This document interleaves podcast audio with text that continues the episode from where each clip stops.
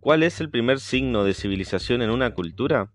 Hace muchos años, un estudiante le preguntó a la antropóloga estadounidense y poetisa Margaret Mead cuál consideraba ella que era el primer signo de civilización en una cultura.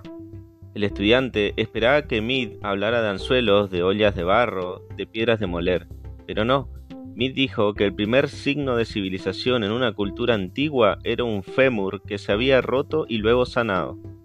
Mead explicó que en el reino animal, si te rompes una pierna, mueres. No puedes huir del peligro, ir al río a tomar algo o buscar comida. Eres carne de bestias que merodean. Ningún animal sobrevive a una pierna rota el tiempo suficiente para que el hueso sane.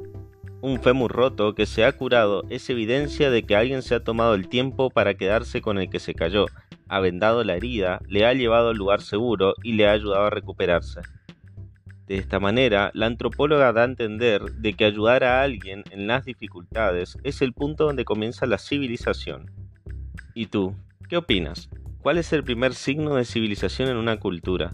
Déjanos saber tu opinión en la caja de comentarios. Hasta la próxima.